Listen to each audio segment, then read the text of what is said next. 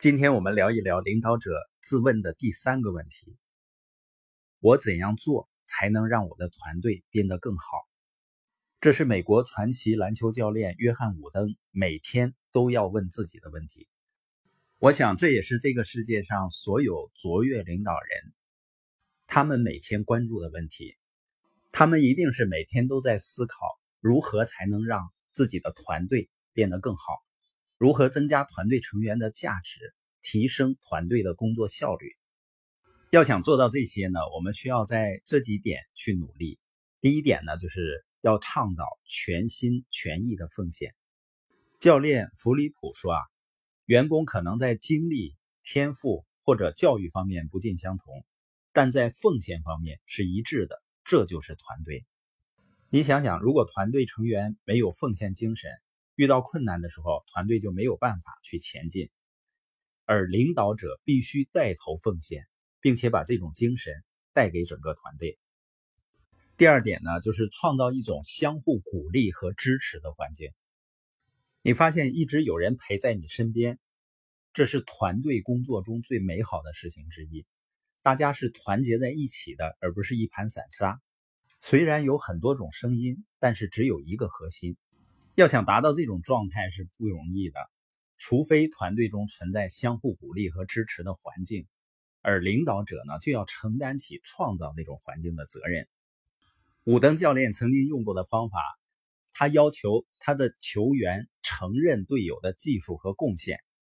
他对每一位球员说：“如果你的队友给你传了一个好球，或者掩护让你有机会投篮得分，随后呢，你得感谢这个队友。”有一个球员就问他：“教练，如果我们那么做，助攻的队友没有看见怎么办呢？”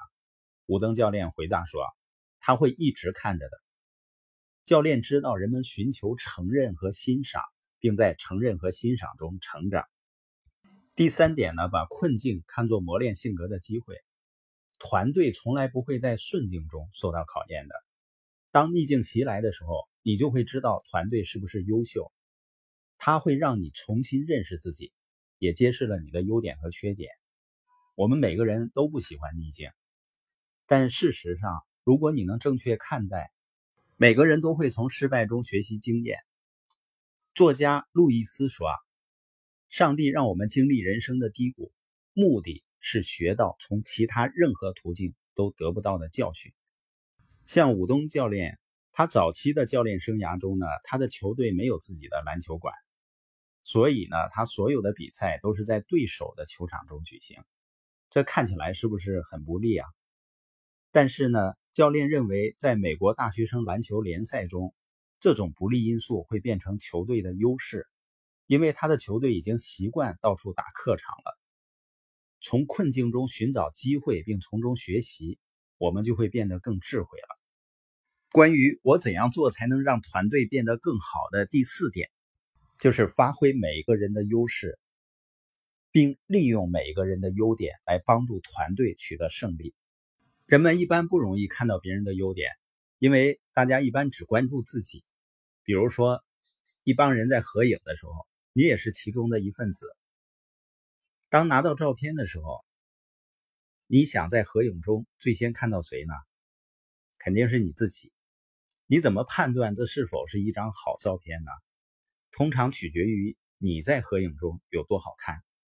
只有在看完自己的形象后，你才会开始看合影中的其他人。而团队工作就要求我们少关注一些自我，多关注一些团队。为了团队的成功，我们必须更加重视互补，而把相互竞争呢放在次要的位置。好的领导者就是好的教练，他们知道如何让团队成员做到最好。如果你是领导者，但没有为团队增加价值，你需要问一问自己是否对得起领导者的职位。